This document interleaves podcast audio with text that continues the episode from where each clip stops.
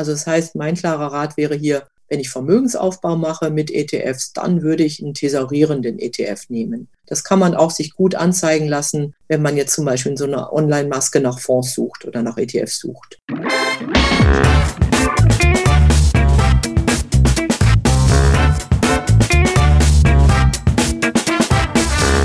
Ich begrüße euch super herzlich zum Her Money Talk, dem Geld- und Karriere-Podcast für Frauen. Heute geht es um das Investmentthema schlechthin. Es geht um das Zauberwort ETFs, sprich Exchange Traded Funds. Darüber spreche ich heute mit Brigitte Wallstabe-Watermann. Ich hoffe, liebe Brigitte, ich habe deinen Nachnamen richtig ausgesprochen. Vollkommen korrekt. Brigitte ist äh, freie Autorin für sehr renommierte Finanzmedien und sie ist natürlich auch Autorin bei dem renommierten Magazin Her Money. Äh, Brigitte hat gemeinsam mit Kollegen von Finanzjournalisten einen Bestseller zu ETFs geschrieben. Er heißt Anlegen mit ETF äh, den sie auch für die Stiftung Warentest insbesondere herausgegeben hat. Wir wollen heute mal den Fragen nachgehen, wie genau ETFs funktionieren, welche eignen sich für Einsteigerinnen und welche Fehler du unbedingt vermeiden solltest. Dazu erstmal ganz lieben Dank, dass du heute da bist und herzlich willkommen bei uns im Podcast, liebe Brigitte. Ja, danke, liebe Anne. Ich freue mich schon. Ja, ähm, du bist ja Diplom-Volkswirtin und Diplom-Journalistin. Ne? Das ist ja schon mal eine ja. Leistung. äh, und hast ja, wie gesagt, diesen unter anderem diesen Bestseller geschrieben, Anlegen mit ETFs. Muss man natürlich dazu wissen, als wir beide anfingen zu investieren, da gab es ja ETFs noch gar nicht. Äh, erzähl doch mal, wie bist du denn eigentlich zum Anlegen gekommen, beziehungsweise wie kommt es, dass du dieses Thema Investieren zu deinem Beruf gemacht hast?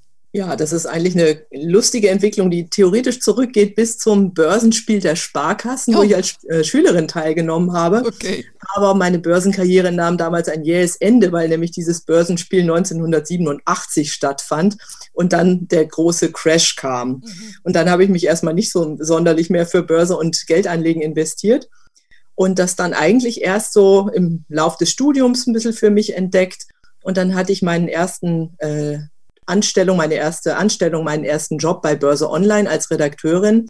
Ja, und dann war ich auf einmal mittendrin in dem ganzen Thema. Also so ging das eigentlich los, dass ich auf diese Weise äh, Börsenluft geschnuppert habe. Aber es hat dich nicht so verprellt, äh, weil du hast es ja dann doch zu deinem Beruf auch gemacht. Weil man genau. hört ja immer wieder viele Anleger, die auch gerade so nach der Dotcom-Blase, ne, Stichwort Telekom-Aktie gekauft, die, die sind dann so nachhaltig verärgert gewesen, ähm, dass sie dann gar nicht mehr sich rangetraut haben. Also dich hat es nicht so verschreckt. Dich hat es eher nee, animiert, weiterzumachen. Verschreckt. Nein, weil ich einfach auch gesehen habe, ich habe damals sehr viel geschrieben äh, über Themen wie Geldanlage, Vermögensaufbau vor allen Dingen, Altersvorsorge. Und äh, bei der Beschäftigung mit diesen Themen entdeckst du halt relativ schnell, dass du selbst etwas tun musst, dass die gesetzliche Rente vielleicht nicht ausreichen wird und dann kommt man natürlich auch ganz schnell auf das Thema, was kann ich denn machen? Einigermaßen renditestark und zumindest langfristig auch sicher. Mhm. Und dann bist du eigentlich bei Aktien und breit gestreuten Anlageformen wie Aktienfonds oder ETFs. Genau. Und so kam das dann eben auch bei mir, weil ich auch in der Zeit gemerkt habe, so Einzelaktien, das ist eigentlich nichts für mich, da musst du dich zu sehr mit beschäftigen. Da mache ich in meiner Freizeit, wenn ich schon über Geldanlage schreibe, doch lieber was anderes. Und äh, als mich hier über Einzelaktien zu informieren. Und so kam es eigentlich, dass ich für mich diese Anlageform entdeckt habe und bin der Sache auch bis heute treu geblieben und habe gute Erfahrungen gesammelt. Genau, und die geben wir jetzt mal weiter. Ähm, jetzt lass uns mal ganz konkret über Fonds und ETFs sprechen. Es gibt ja auch so kurioserweise die Frage, no, was ist denn so ein ETF überhaupt für ein Fonds? Ja, das wollen wir mal ein bisschen aufdröseln, weil es gibt doch auch sehr viel Unwissen. Ähm, das erleben wir auch immer wieder bei Her Money oder vor allen Dingen, als man sich noch persönlich begegnen konnte. Äh, habe ich schon öfter das Beispiel zitiert, dass jemand sagte, hey, ich habe mir einen Fonds gekauft, dann hat, guck doch mal und dann haben wir nachgeschaut und sie hat gesagt, ich habe mir einen ETF gekauft. Und so, ja, was für einen denn? Und dann haben wir geschaut und da war das einfach ein aktiv verwalteter Fonds und äh, sie hat es gar nicht bemerkt, die Dame dass sie sich eigentlich keinen ETF, sondern regulären Fonds gekauft hat. Also klären wir uns äh, doch mal alle, machen wir mal alle schlau. Was ist denn jetzt überhaupt ein Fonds? Ja, also ein Fonds ist eigentlich, wenn du es so mal sagen willst, eine Art Geldsammelbox. Es gibt eine Firma, eine Investmentfirma, die hat, sagen wir mal, eine Schuhschachtel vor sich stehen und da zahlt nicht nur ein Anleger rein, sondern ganz viele. Und dieses Geld, was in dieser Schuhschachtelbox ist, um beim Beispiel zu bleiben, das wird dann investiert in viele verschiedene Unternehmen. Der Charme ist eben einfach, dass mehrere Anleger sich auf diese Weise zusammentun und investieren können. Das genau. ist mal ganz grundsätzlich gesagt ein Fonds. Worin das Geld investiert wird, das ist vielleicht an der Stelle jetzt erstmal nochmal nebensächlich. Ein Aktienfonds investiert natürlich in Aktien, wie es der Name schon sagt. Ein Rentenfonds würde in Anleihen investieren und so weiter. Okay. Das Gute ist ja ein, auch ein ETF, also der Name ETF, der ist ja für mancherlei Anleger ein bisschen abschreckend, aber auch ein ETF ist eben ein Fonds. Das mhm. ist vielleicht hier mal das Allerwichtigste. Ähm, also auch der funktioniert nach diesem Prinzip Schuhschachtel ganz genau so. Ähm, es gibt halt dann im Detail ein paar Besonderheiten, aber auf die kommen wir ja gleich nochmal zu sprechen. Genau. Also halt nochmal fest, der ETF ist ein Fonds. Ja?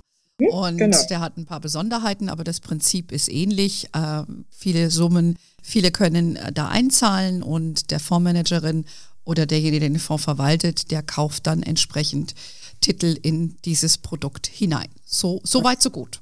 Was vielleicht noch wirklich wichtig ist und der Vorteil auch von einem Fonds ist ja, dass er besonders sicher ist als Anlagefonds. Deshalb, weil es sich dabei um ein sogenanntes Sondervermögen handelt. Sondervermögen bedeutet, selbst wenn die Fondsgesellschaft, also in dem Fall quasi der Betreiber dieser äh, Schuhschachtel, in die ich Geld einzahle, selbst wenn die pleite gehen würde, dann wäre mein Geld, was in der Schuhschachtel liegt, gesichert, weil das eben separat verwahrt werden muss. Da gibt es verschiedenste Vorschriften, die dieses Geld schützen. Und das ist eben der Vorteil ähm, von einem Fonds. Ja, das finde auch vielleicht einer Direktanlage. Also wir haben ja dieses Jahr zum Beispiel gesehen, dass auch DAX-Unternehmen vielleicht ein paar ja nicht so saubere äh, Sachen machen und dann auch eine Einzelaktie sehr schnell an Wert verlieren kann. Und ähm, da ist man halt als Anleger, der hier äh, die Aktien gekauft hat, unmittelbar davon betroffen. Bei einem Fonds ist es eigentlich nicht der Fall, weil diese Geldanlage gesichert ist über dieses Schuhschachtelprinzip, wenn ich es mal so sagen will. Mhm. Ja, die Schuhschachtel wird nur dann weniger wert, wenn quasi alle Anlagen in der Schuhschachtel weniger wert werden. Richtig. Und wenn jetzt zum Beispiel Wirecard in einen dieser Fonds, in einer dieser Schuhschachteln stecken würde, dann hast du wahrscheinlich noch 900 oder 90 andere Titel, je nach Fonds, äh, die immer noch da sind, die alle nicht an demselben Tag wie Wirecard pleite gehen. Das ist auch immer sehr wichtig zu verstehen. Ganz genau. Und damit sprichst du ja schon das Hauptprinzip an, eigentlich auch, was ein Investmentfonds und damit auch ein ETF, ähm, was die ganz besonders macht, nämlich das Thema Risikostreuung. Wenn ich jetzt eine einzelne Aktie kaufe, dann bin ich äh, von dem Wohl und Weh der Aktie abhängig. Bei einem Investmentfonds ist es eben anders, sondern da habe ich ja viele Papiere, in die ich investiert habe. Eine da pleite geht oder nicht so gut sich entwickelt, dann ist das zwar vielleicht bedauerlich, aber es schlägt halt lange nicht so stark zu Buche. Und dadurch ist es eben sehr gut. Man, man investiert in ein einzelnes Produkt, hat aber mit einer Investition eine riesige Streuung der Geldanlage erreicht. Und das ist halt der Hauptvorteil ähm, von Fonds jeglicher Couleur, würde ich jetzt mal sagen. Richtig. Und ähm, also Sicherheit einmal aus Sicht der, ähm, ja, des Verwahrens. Auch eine Bank kann ja Fonds äh, verwahren für einen, weil ich habe ja dann dort mein Depot. Und wenn die pleite geht, ja, dann ist das auch davon unberührt, weil es eben genau. ein sogenanntes Sondervermögen ist. Und man hat den Diversifizierungseffekt, nicht alle Eier in einen Korb zu legen, indem du nicht nur einen Titel hast, wie jetzt mal Negativbeispiel Wirecard, sondern du hast mehrere Titel, die in dem Fonds drin sind und somit hast du eine Diversifizierung und ähm, auch nochmal so eine Sicherheitsebene, sage ich jetzt mal. Wobei wir in unserer Branche das Wort Sicherheit natürlich nicht so gerne benutzen, weil es suggeriert ja dann, dass es überhaupt keinen Verlust gibt. Ähm, mhm. Das ist natürlich auch nicht korrekt. Man hat natürlich sehr wohl das Marktrisiko, richtig? Das stimmt, ja. Das Marktrisiko habe ich auf jeden Fall. Genau. Aber auch die Marktchance. Und da kommen wir sicherlich auch noch drauf zu sprechen. Genau, genau. Ähm, die Markt, das Marktrisiko, genau. Aber das muss man halt verstehen. Und deshalb sagen wir ja auch immer, da reden wir auch gleich mal ein bisschen drüber, wenn man da rein investiert, wie man so ein Risiko für sich eigentlich in den Griff bekommt. Aber wir sind noch ein bisschen bei den Basics. Jetzt gibt es ja ähm, Investmentfonds, haben wir jetzt skizziert, das eint alle. Es gibt ja diese Feinheiten. Es gibt ja auch sogenannte Indexfonds. Erklär uns doch bitte mal, was der Unterschied ist zu einem, oder wie die sich einsortieren in den Oberbegriff Fonds.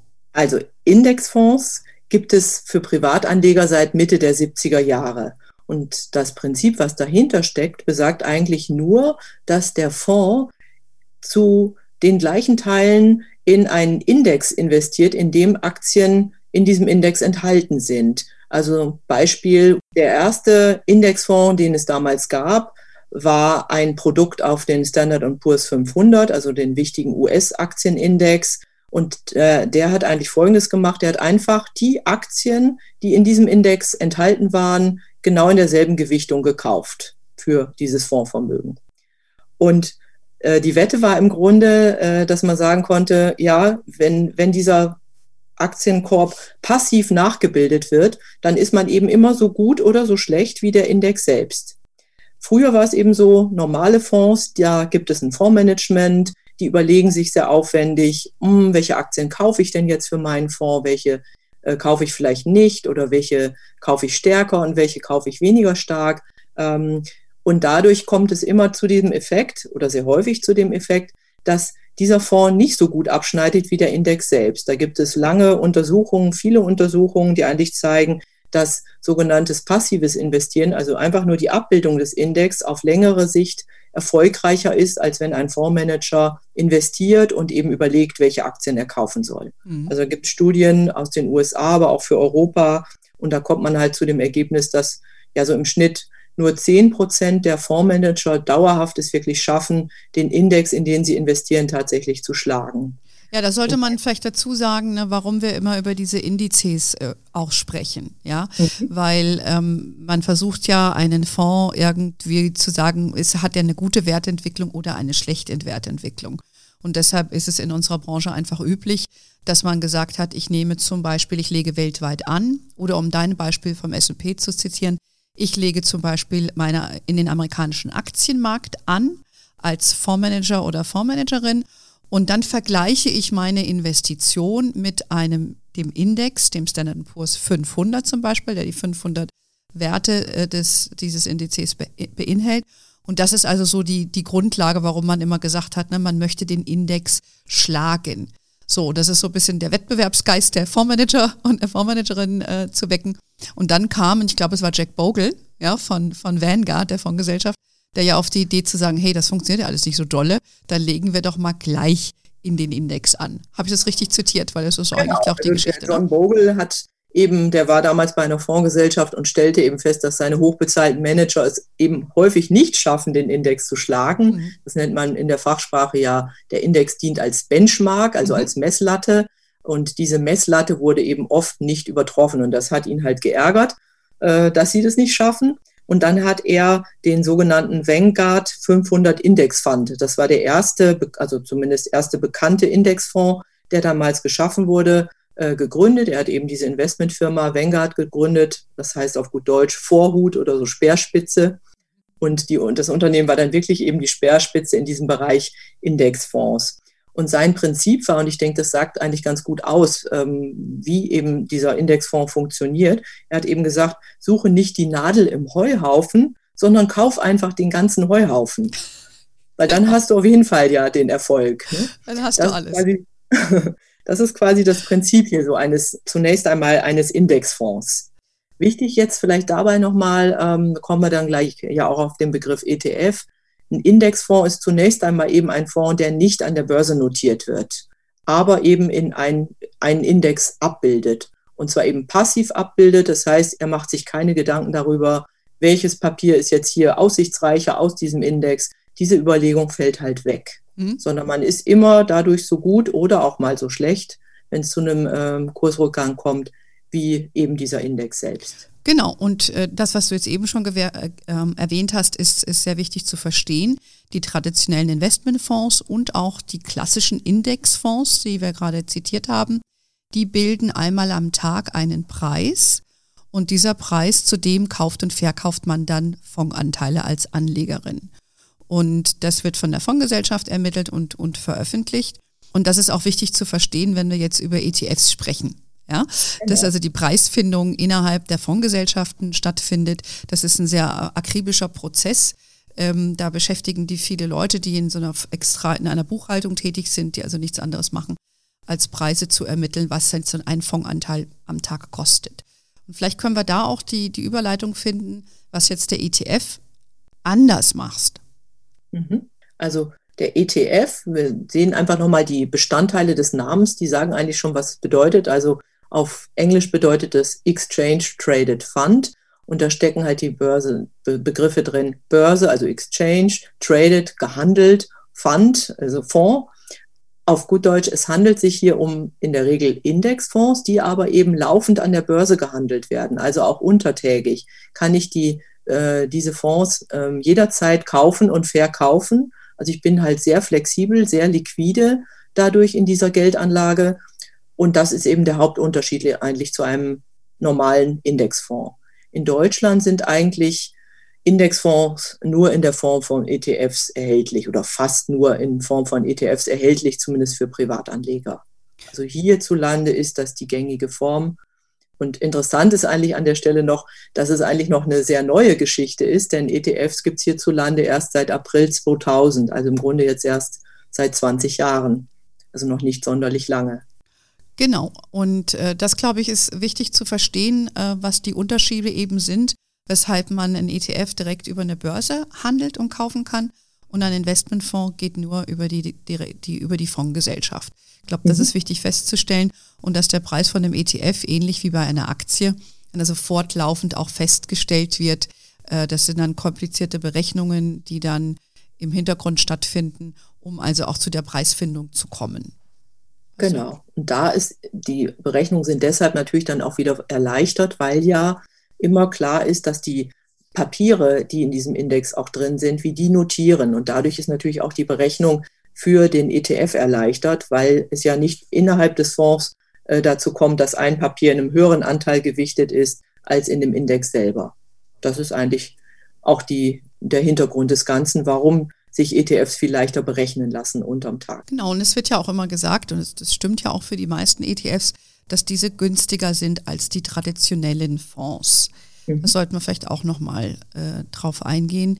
Was ist dann jetzt der Hauptgrund, warum sie als günstiger gelten? Also sie gelten äh, deshalb als günstiger. Zum einen, weil eben dieses aufwendige Fondsmanagement entfällt, haben die geringere interne Kosten, also das Produkt selbst. Und auch der Kauf von ETF für Privatanleger ist in der Tat günstiger, weil sie im Grunde nur so teuer sind wie eine Aktienorder, eine herkömmliche Aktienorder. Wenn man jetzt einen Fonds über die Fondsgesellschaft erwirbt, also einen herkömmlichen Fonds, dann zahlt man in der Regel sogenannte Ausgabeaufschläge und die werden ermittelt in Prozentwerten des Kaufpreises. Also ich sage mal, wenn ich ähm, für 1000 Euro etwas kaufe, dann zahle ich in der Regel vielleicht ein Prozent oder 1,5 Prozent von den 1000 Euro.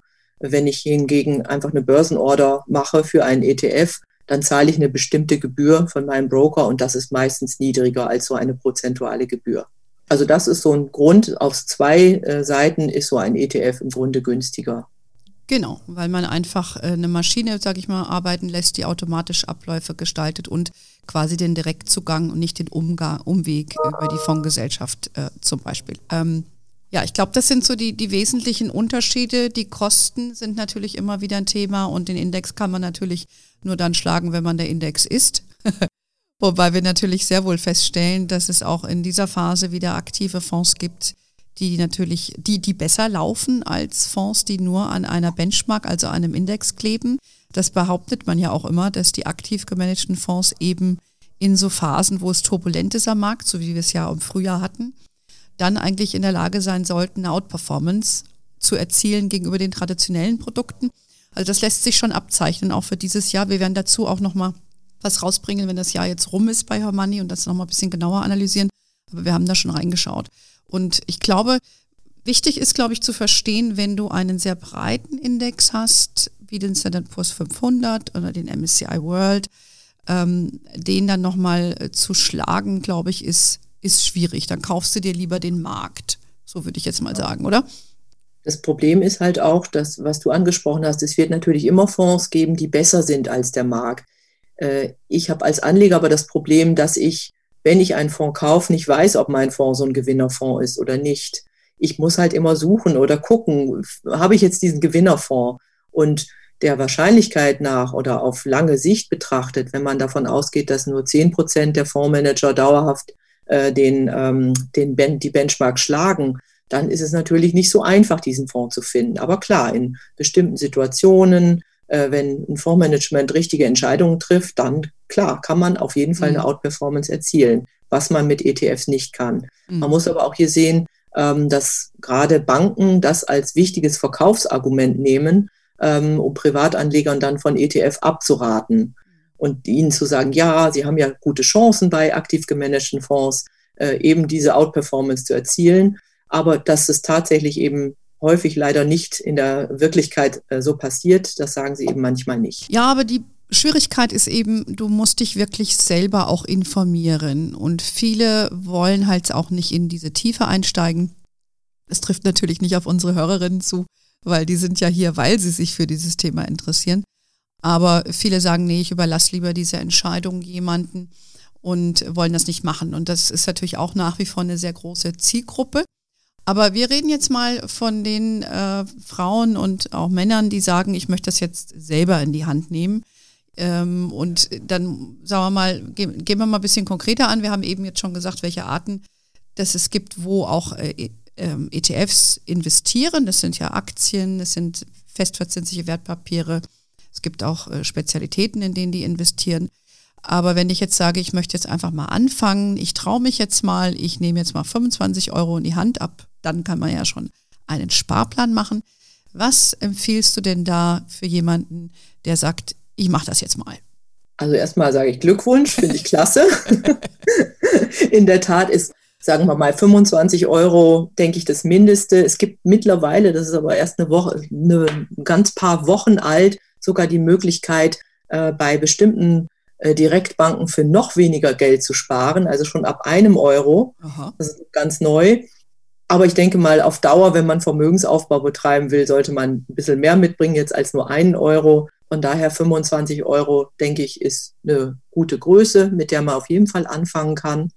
Und da gibt es ein Modell von der Stiftung Warentest, über das wir ja auch in den Büchern geschrieben haben. Das nennt sich Pantoffelportfolio. Klingt jetzt vielleicht ein bisschen altmodisch, aber äh, ein Pantoffel soll ja auch das durchaus suggerieren. Also ein Pantoffel ist bequem, man kann einfach reinschlüpfen, es ist gemütlich. Und äh, das soll dieser Name eben auch suggerieren. Also dieses Anlagekonzept ist eigentlich eine gemütliche, bequeme Geschichte.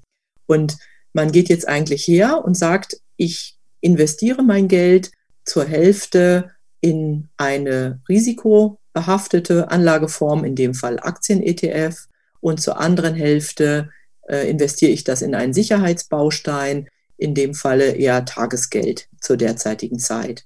Und dann hat man auf Dauer eigentlich einen soliden Plan für einen Vermögensaufbau. Ich bin jetzt mal von dieser hälftigen Aufteilung ausgegangen, weil das durchaus für die allermeisten Leute eine vernünftige Aufteilung ist, weil man dadurch eben sein Risiko begrenzt, aber gleichzeitig auch Chancen an den Märkten mitnehmen kann. Ja, wenn ich jetzt, ähm, ihr habt ja in dem Buch auch dieses Pantoffelportfolio, also drei Varianten beschrieben. Mhm. Ich würde jetzt mal sagen, wenn ich, mein Ziel ist äh, Vermögensaufbau und ich habe 10, 15, 20 Jahre Zeit, würde ich ausschließlich einen Aktien-ETF nehmen und würde da jetzt nicht nochmal ähm, Termingeld dazu nehmen. Also das wäre jetzt, wäre jetzt so meine, meine Denke. Also jetzt, wenn ich jetzt die Sparplankundin bin, die 25 Euro investiert im Monat, würdest du dann auch zu einer ausgewogenen Portfolio raten oder würdest du eher sagen, jetzt kommt jemand und sagt, ich nehme jetzt mal 5000 Euro und investiere das auf 10, 15 Jahre. Wäre dann das nicht eher eine, eine Aufteilung für jemanden, der eine Einmalsumme investiert? Naja, das kann, muss man eigentlich so betrachten. Es kommt ja immer darauf an, wie die Person sonst so aufgestellt ist, was sie sonst noch für Geldanlagen hat ähm, was, was hat sie eigentlich für eine Risikoeinstellung? Also auf gut Deutsch, wie, wie gut sind ihre Nerven, wenn es an den Börsen mal ordentlich scheppert?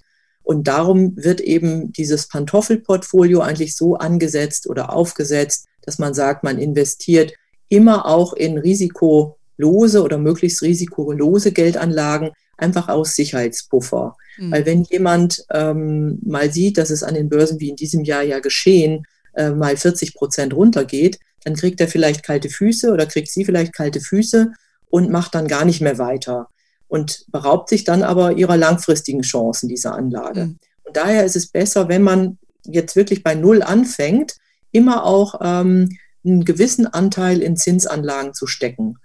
Ich sage mal so, wenn jemand etwas risikofreudiger ist, dieses Pantoffelmodell gibt es ja auch in einer risikofreudigeren Variante, dann würde man aber immer noch sagen, ein Viertel meines Geldes investiere ich sehr sicher und drei Viertel investiere ich dann riskant. Hm. Ja, genau. Ich hatte mir das nochmal genau angeschaut, wie ihr das definiert. Ihr habt drei Portfolios. Das nennt sich mhm. einmal defensiv.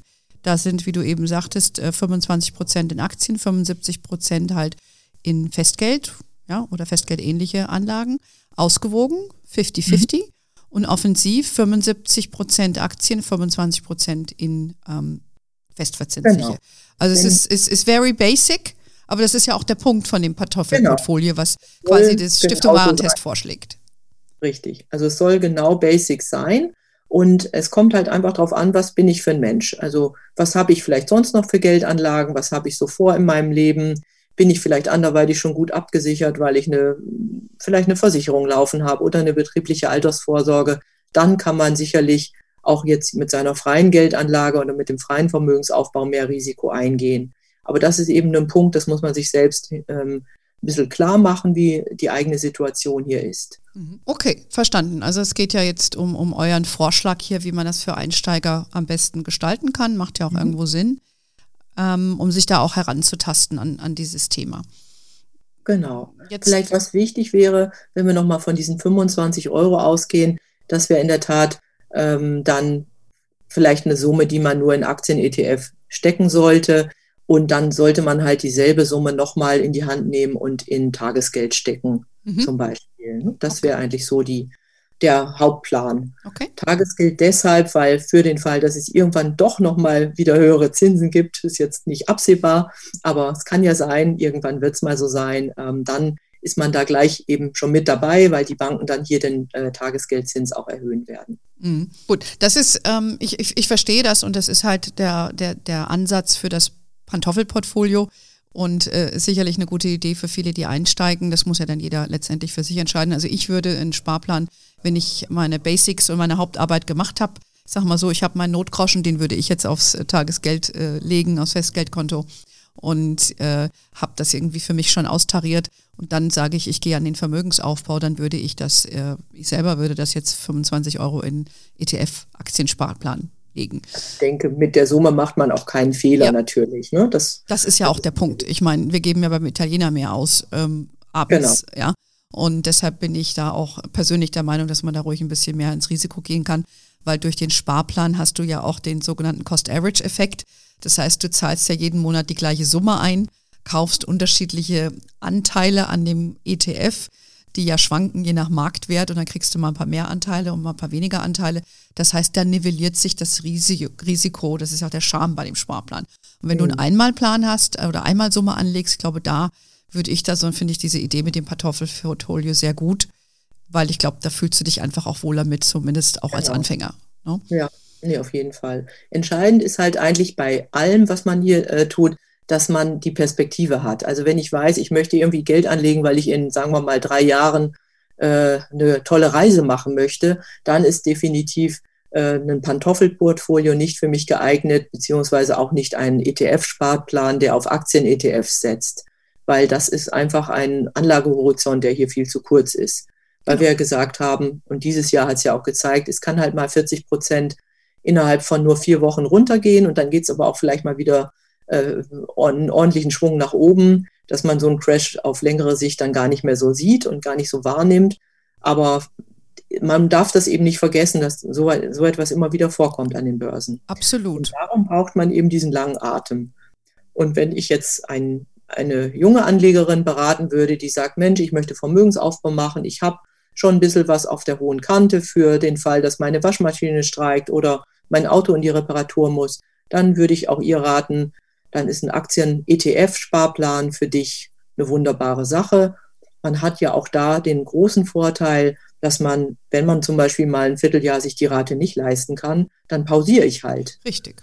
Man verliert kein Geld, man pausiert einfach nur bei der Sparrate und wenn es dann wieder geht, dann macht man einfach weiter. Und das Geld, was ich schon angespart habe, bleibt einfach stehen. Das Entscheidend ist, ist halt wirklich, bleibt 10 Jahre, 15 Jahre dabei weil da gibt es genügend ähm, Untersuchungen für die im Grunde letzten 100 Jahre schon oder auf jeden Fall für den DAX ähm, seit 50 Jahren. 50 Jahre gibt es den DAX noch nicht, aber es gibt Rückrechnungen, so muss man vielleicht dazu sagen, äh, dass wenn man mindestens 10 Jahre, besser noch 15 Jahre dabei war, hat man eigentlich nie Verluste erzielt. Ob das natürlich in der Zukunft immer so ist, weiß man nicht, aber die Chancen sind auf jeden Fall sehr, sehr hoch, dass das auch äh, in Zukunft so sein wird. Genau. Und da gibt es eben Untersuchungen seit 1900 und die zeigen, mit Aktien hat man eigentlich über all diese über 100 Jahre, fast 120 Jahre im Durchschnitt 8 Prozent erzielt. Und wenn man sich jetzt mal überlegt, da gab es den Ersten, den Zweiten Weltkrieg, was da alles passiert ist in der Zeit, finde ich das ziemlich enorm. Ja, und vor allen Dingen, es gab ja auch Währungsreformen. Und das genau. ist ja auch die Angst, äh, haben ja auch viele Bürgerinnen und Bürger dieser Tage auch wieder, ne? Was, wo geht die Reise hin mit dem Euro? Und äh, das finde ich auch immer ein wichtiges Argument auch für ein Aktienengagement, weil diese Werte schwanken zwar, aber das sieht man ja auch, die überdauern im Schnitt die Währungsreformen auch. Und deshalb finde ich das auch immer eine interessante Anlage. Sieht man auch immer schön, wenn man sich den Dollar auch anguckt. Ne?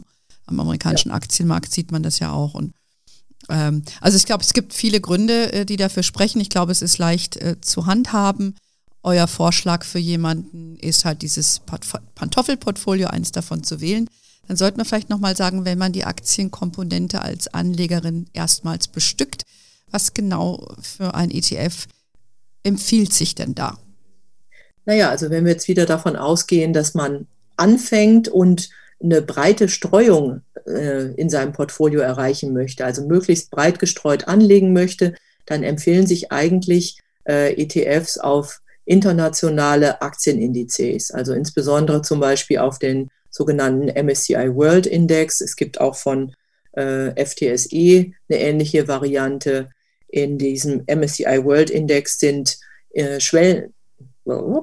Keine sind auch Schwellen. MSCI World Index sind die Aktien von 23 Industrieländern drin, auf die man da setzen kann. Es ist tatsächlich allerdings so, dass viele davon äh, aus den USA kommen. Aber man hat halt immer den Vorteil, man investiert immer in diese Aktien oder in die Unternehmen, die, die in dem Index drin sind. Und wenn jetzt ein Unternehmen zum Beispiel mal sich nicht mehr als so gut darstellt, wird es irgendwann aus dem Index herausfallen und ersetzt werden durch andere vielversprechende Unternehmen, sodass man halt eigentlich immer bei den vielversprechendsten und größten Unternehmen investiert ist. Das ist eben auch nochmal so ein großer Vorteil, mhm. wenn man auf, ähm, ja, auf so einen Indexfonds setzt.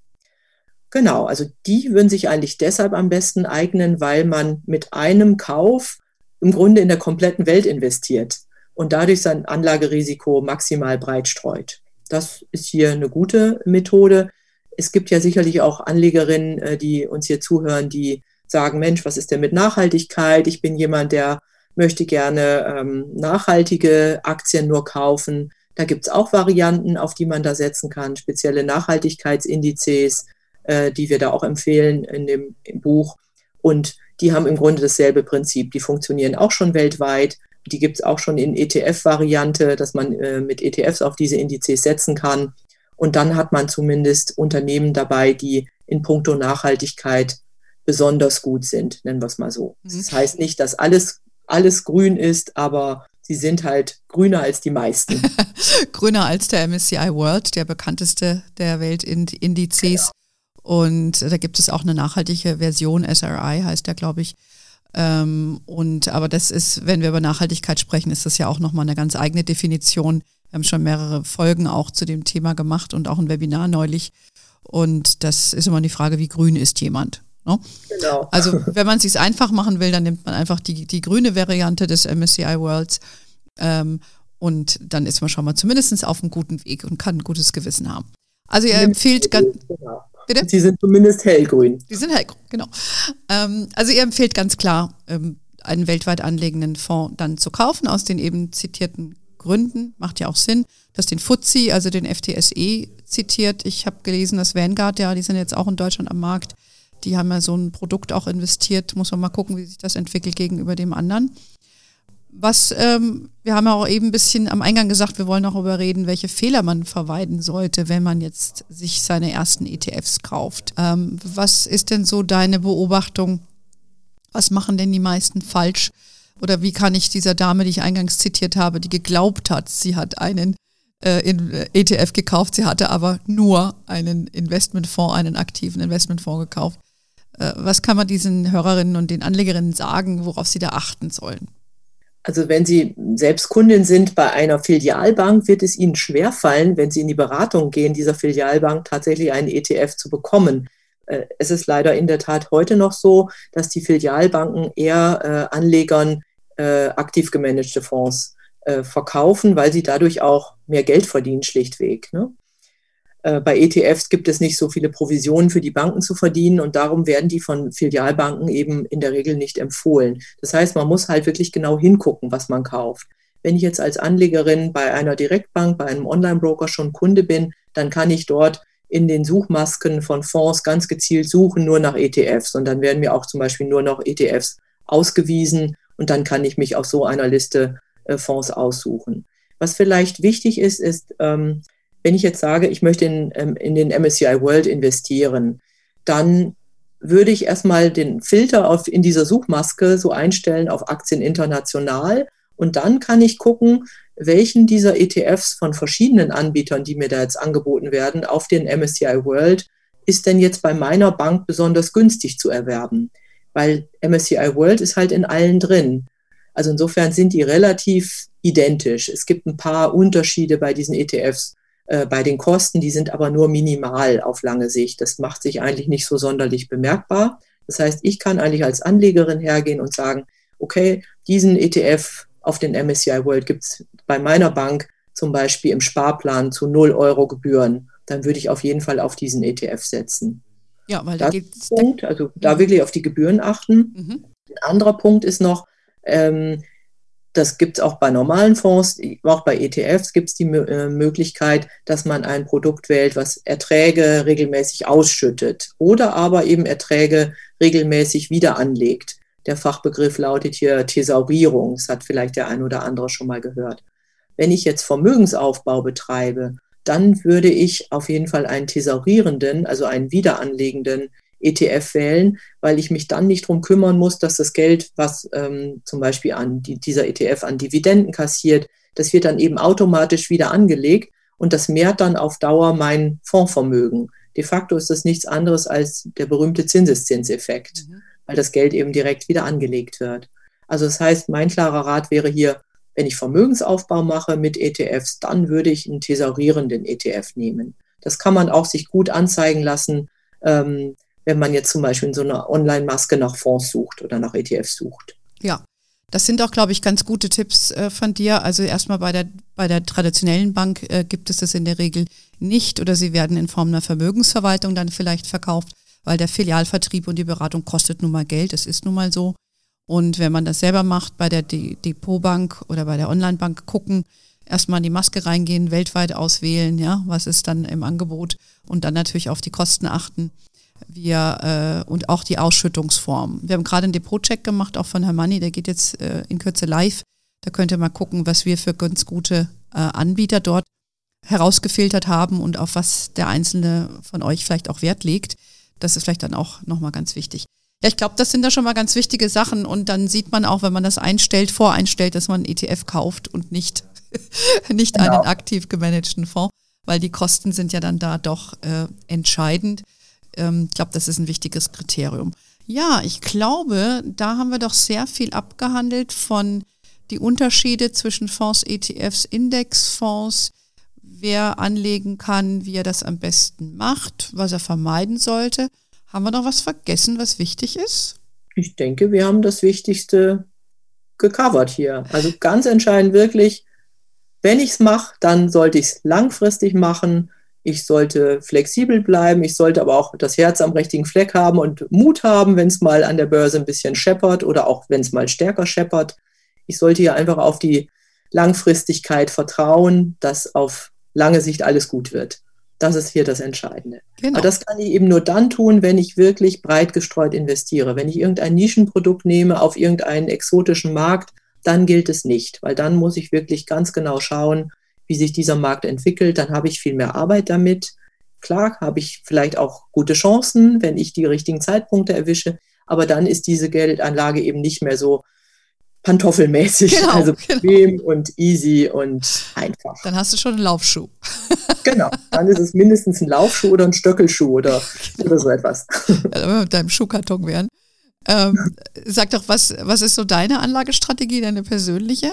Du bist ja jetzt schon lange Anlegerin, dann, da wird man ja auch erfahrener. Machst du das noch nach dem Pantoffelmethode oder hast du dann deine Methode schon verfeinert über die Jahre?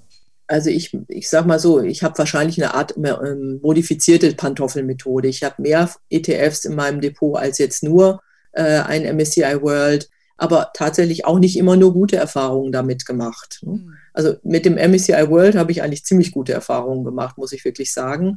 Ich selber ähm, bin jetzt eher in die Richtung gegangen, dass ich mir auch nachhaltige ETFs gekauft habe, verstärkt, weil ich das Thema sehr wichtig erachte ja, aber du kannst sagen, prinzipiell orientiere ich mich daran mit ein paar Varianten.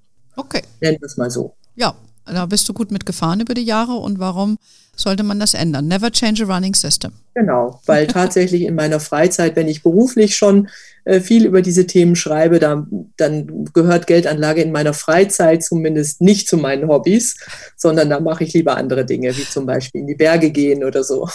Ja, das ist immer lustig, weil die Leute denken immer, die Frage kriege ich auch oft gestellt, ne? Stehst du morgens auf und guckst als erstens die Börsenkurse an? Äh, nein. Ja, ich gucke mich erst mal an und dann komme ich erst mal, wache ich erst mal auf, ja.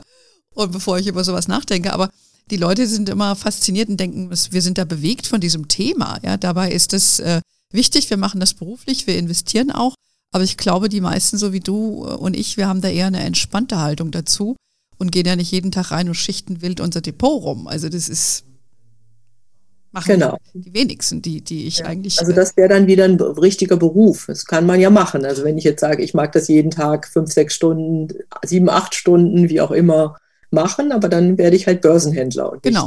Oder Beate Sander. Aber die hat es ja genau. gemacht, als sie in Rente gegangen ist. Ja, auch erst im Ruhestand dann so richtig. Die gemacht. hatte dann Zeit. Ja. So. Die hatte dann ja im Ruhestand äh, die Muße dafür. Genau, und da hatten wir ja ein paar Mal gesprochen. Das hat sie auch immer vorgeschlagen. Ich glaube, ja. für die Durchschnittsfrau hier bei uns, die vielleicht noch Kinder hat, einen Garten, einen Mann, einen Hund, ähm, ja, dann kommst du vielleicht mit einem Pantoffelportfolio fürs erste schon mal. wird best, ist da bequemer, würde ich auch sagen. Aber für die Rente äh, kann man das ja dann in Angriff nehmen. Genau, genau. Und man wird ja auch versierter mit der Zeit und interessierter und dann kann man ja einfach voranschreiten. Ja, also wer mehr äh, dazu wissen will, wie dieses Pantoffelportfolio funktioniert und auch nochmal diese Unterschiede, die wir hier herausgearbeitet haben, der findet es natürlich einmal in deinem Bestseller. Bestseller, liebe Brigitte, ähm, von ähm, Anliegen mit ETF von der Stiftung Warentest.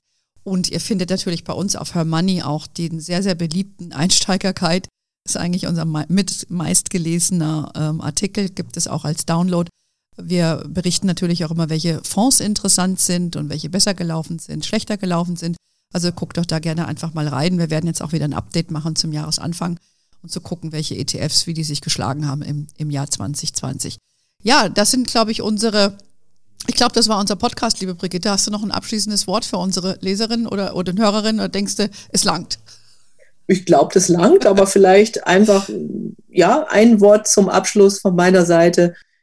Aus meiner Sicht ist, ist es das Wichtigste, erstmal den ersten Schritt zu machen, nämlich den ersten Schritt aus der Tür. Also wenn ich erstmal angefangen habe, dann habe ich im Grunde schon ganz viel getan für meinen Vermögensaufbau. Also auf gut genau. Deutsch, anfangen lohnt sich und dann dabei bleiben und nicht den Kopf hängen lassen zwischendurch. Genau. Das wäre mein Rat zum Schluss. Wunderbar, guter Rat. Äh, wie Nike sagen würde, just do it. Ja? Just go for it. Und das empfehlen wir auch unseren Hörerinnen.